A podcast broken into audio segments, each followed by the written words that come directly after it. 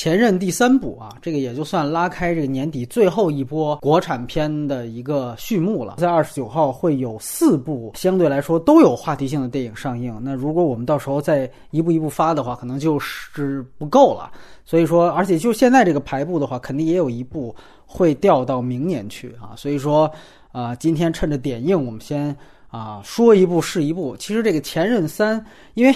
呃很多这个老听友应该知道，我对这个《前任一》啊都是比别人要高看一等的。我当时是觉得它确实是一个内地当时比较少见的一个亚文化电影，它展现了内地这个所谓的夜店圈子。因为田雨生也好，包括这个整个的主创班底，他们都是自己就是混夜店的啊，所以就玩的比较开，就把自己的这些生活经历。哎，然后和美国的像《宿醉》系列怎么样给结合起来做成的这样一个系列，我觉得很有趣。如果从第一部看到现在，你会发现第一部典型就是《宿醉》那拍给直男看的电影啊，这个是受众是非常明确的。但是到这一部呢，其实它的前半部分也保留了像第一部的这些特质啊，包括夜店文化也好，包括这些性喜剧的梗也好，哎，这个我觉得都还算是它继承前作的一个亮点。而且呢。呃，我个人感觉现在，因为你看到后面，你会发现它其实这个电影是呈现了一个所谓 MV 式的这样的一个质感。但是在中国啊，自从有这个网大之后，我感觉 MV 式的质感放前两年是一个损人的话，到现在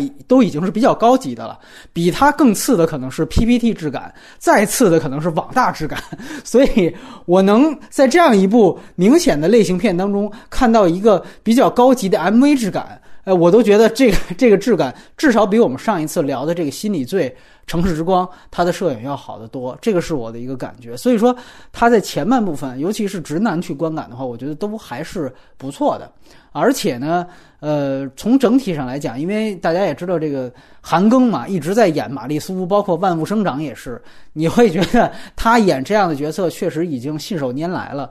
但是从另外一方面，他的一个问题啊，包括郑恺也是都很不错。但是另外一个问题是，他到后半段出现了两个问题。一个问题是，他前面的这些夜店梗啊，可能的笑话排的过于密集，到后面明显的就是有气无力了，后面就没有更多的幽默了。而且最主要的一个问题是，这个电影它其实压根儿就没有一个主线剧情。它其实讲的就是两对情侣分手之后的一个过渡期，这其实根本就没多大事儿，所以拍到后面之后有一点点尬拍的感觉。后差不多快三十分钟的时候，我一直在想这个戏怎么还不完还不完，因为这电影其实挺长的。作为一个爱情片，其实到后面，呃，是挺尴尬的。这个我觉得是最后他不能及格的一个挺重要的原因。而且另外一方面呢，呃，我不得不说，他前面是拍给直男看的，但后面呢，其实有点。好像拍给女性观众去看了，但是人家真真正买不买账，我是打问号的。啊，这个电影其实出现了一个非常大的问题，就是它前面展现的是所谓的恢复单身自由之后的这些所谓精英男士或者说成功男士这样的一个夜店的狂欢，但是后面其实他讲的还是一个我要引入一个第三者，然后讲一个所谓前任跟啊后来者这样的一个三角恋的故事，它又变成了一个传统的三角恋关系，这个东西和你的夜店文化其实是两回事儿。这个典型是因为他夜店文化的东西拍到这一步，他已经没什么可拍的了，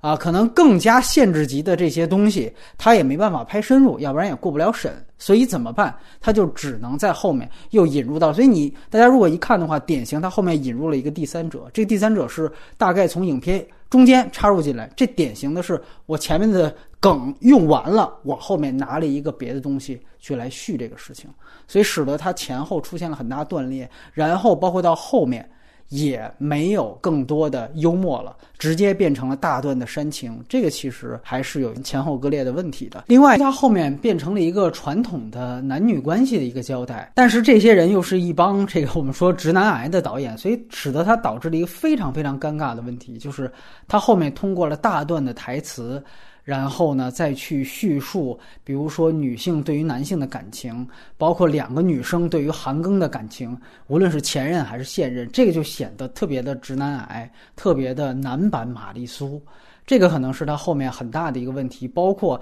他几段台词呈现的，甚至有一点说教性。如果你这个说教性呢，是一个稍微男女平等一点的价值观也还好，他其实把几段叙述重点其实都放在了。女性没有更好的去支持男性事业这方面的悔恨上，我觉得稍微有一点点现代女性观的朋友去看，可能会对他后面这些台词非常非常的厌恶啊，因为这个确实是产生了一个很大的直男癌的问题，所以这个其实是挺大的一个遗憾。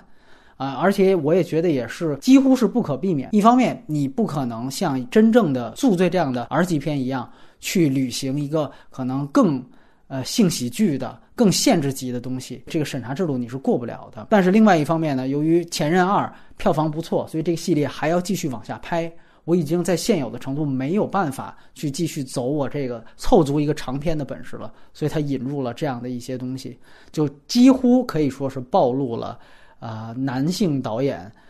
比较自恋，然后比较直男癌的这一面，所以我个人感觉最后的这整个的呈现比较坍塌。而且依照我们去看很多电影前好不如后好的这样一个观点来说，其实它后半部分的这样的一个坍塌，应该会挺影响它的口碑的。